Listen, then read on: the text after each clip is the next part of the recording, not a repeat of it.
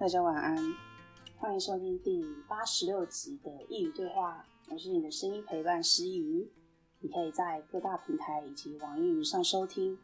我们会在每周四的晚上八点更新。不晓得你们最近过得好吗？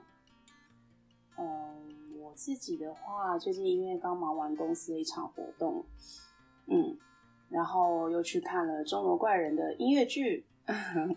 我期待了非常久。如果你只有记得这件事的话，因为我很久之前也有在节目中说过，本来这个钟楼怪人是在去年，也就是二零二一年的六月的时候会开演，但那个时候刚好遇上一波疫情，所以他们就延期到了现在这个时候。那时候我在看钟楼怪人的时候，我其实已经把他的剧情忘得差不多了，然后再加上。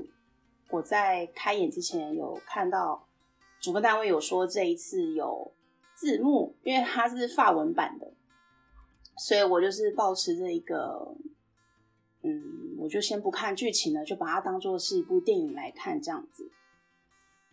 然后居然，不好意思大家先破个梗，居然是个悲剧耶！我其实，在很久之前。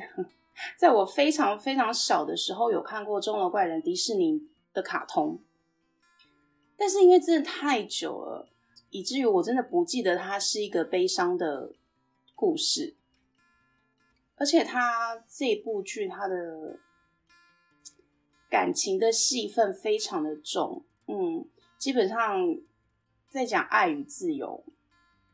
如果你很喜欢看音乐剧的话，我真的很推荐你去看。它这部比较文静一点，因为它非常多的是像现代舞的部分，然后是独唱的部分。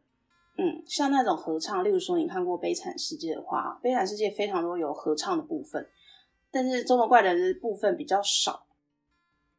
但我还是非常推荐大家去听，是一部看了会有一点揪心的剧。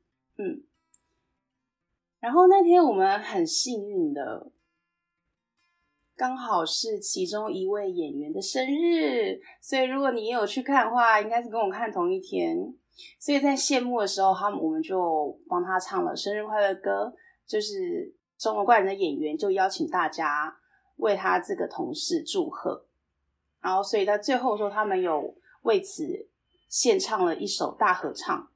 我觉得自己非常的幸运，在前一阵子的时候，我有个朋友，他就跟我说，好像最近跟我出门都比较幸运。我其实自己也有这种感觉。然后在看《钟楼怪的》那一天，我在台北有订了一间饭店，因为《钟楼怪》蛮晚的，我就想说顺便留在台北这样子。结果我就莫名其妙的被升等了。我订好饭店，我那天要 check in 的时候，我走在柜台跟他说：“哎、我的名字是谁？”这样他说：“哦，你好，你好，我们有帮你免费升等哦。”就嗯，一个小惊喜。然后再来是晚上的时候，也是刚好是一个小惊喜，这样子，就是演员生日这一 part，我就觉得我的日子好像过得越来越顺遂了。然后今天。也就是看完《中国怪人》的隔天，今天是四月十五号。我早上起来，在这个被升等的房间里面，因为这边有浴缸，有一个非常棒的 view，看得到台北一零一。我洗了一个舒服的晨澡，然后现在就在跟你们说说话。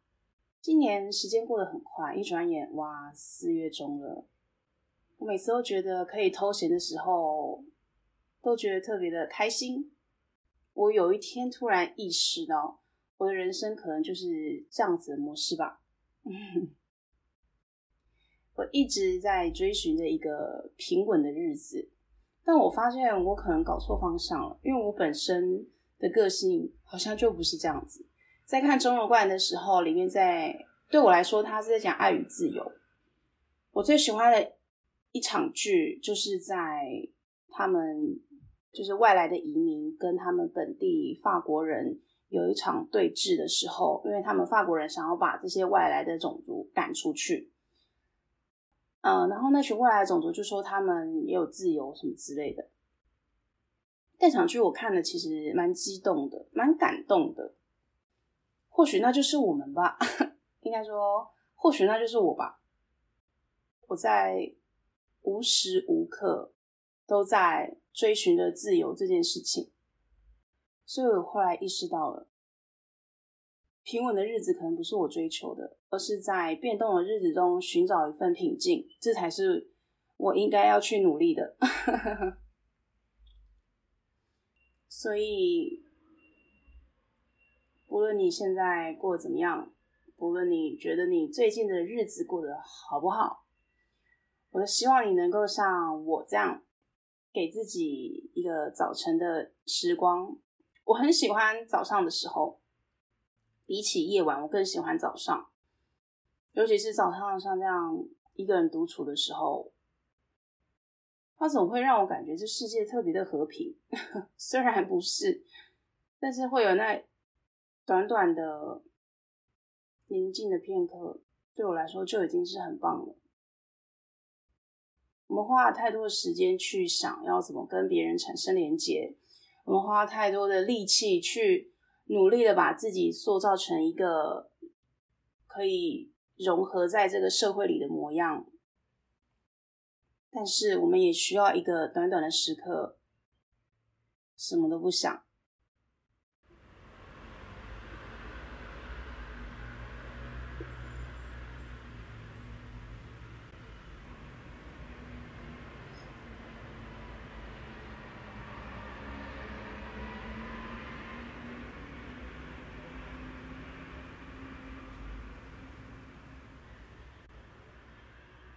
像这个。车水马龙的声音，平常听的时候觉得很吵，但你换个方式想，它其实也很安静。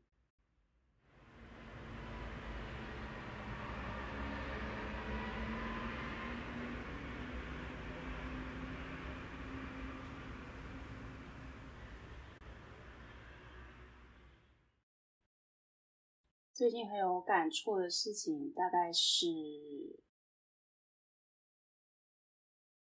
觉得自己的情绪会一直被别人影响，尤其是家人。因为我妈她一直是一个很担心的人，或许在那一辈的妈妈都是这样子吧，总是担心这个，担心那个的，担心钱不够用，担心。他所拥有的东西都会消失不见，像什么车子、房子啊，小到那种锅碗瓢盆，他都会担心。然后我们在家里，只要稍微把一个东西用坏了，尤其是那种稍微贵一点东西，他就会非常生气。但我现在就是告诉我自己，不要再被这样影响。嗯，所以。当我发现我妈她要开始有这种担心的体质又涌上来的时候，我就想要逃走。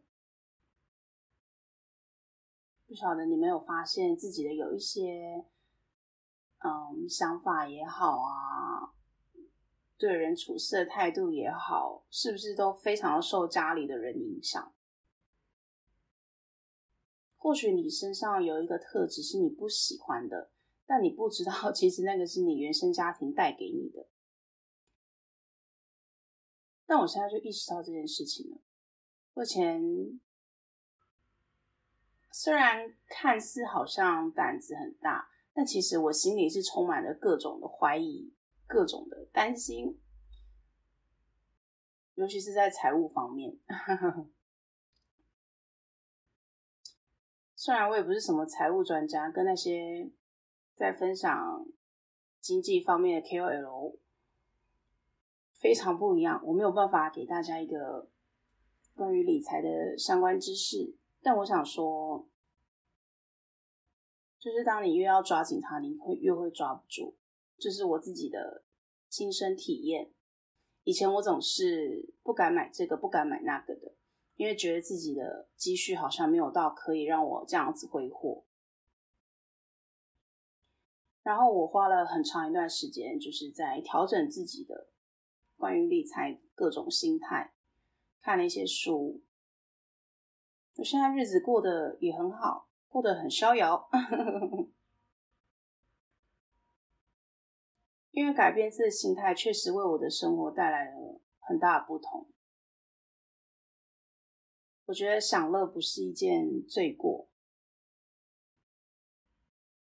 很多人会觉得，哇，你赚到这些钱就拿去花这个，享受那个的，那有什么关系呢？只要是在我的能力范围里面，在我的规划里面，为了自己是再正确不过的事情了。我们出门工作赚钱，不就是为了要把自己的生活过得更好吗？那怎么会你出门工作赚到这些钱了，反而却不敢让自己的生活做些改变，对吧？最近的毛病就是明明有些感受，可是当要说出口的时候，却是用一些 简单的字就可以带过去了。我已经想不起来我以前到底是有什么办法 可以这样子滔滔不绝的噼里啪啦讲了一堆。嗯，还是我以前的冗词赘字比较多。好啦，那当然不免俗的，这边还是要鼓励大家，不要做一个负面的人，不要做一个对自己情感、对自己情绪没有意识的人。我们都要试着去了解自己对于每一件事情的情绪是什么，我们才有办法去改变这些事情。这个很重要，就是觉察的练习。那我希望呢，在接下来的日子，你们能够在生活的每一个时刻，不论大小事情，都能够觉察自己，并且能够发现自己需要改进的地方，我们都让自己变得更好。那我们今天的节目就到这边了。欢迎点击描述中的链接，请诗雨喝杯咖啡。如果你喜欢我的内容的话呢，也可以分享给你认为需要的朋友一起来收听。如果你也想分享你的故事，欢迎来信到诗雨的信箱，contact at 师佾 dot com，c o n t a c t 小老鼠 s h i i y u 点 c o m。生活其实就是看你怎样去好好的享受。感谢你的收听。我们下次见。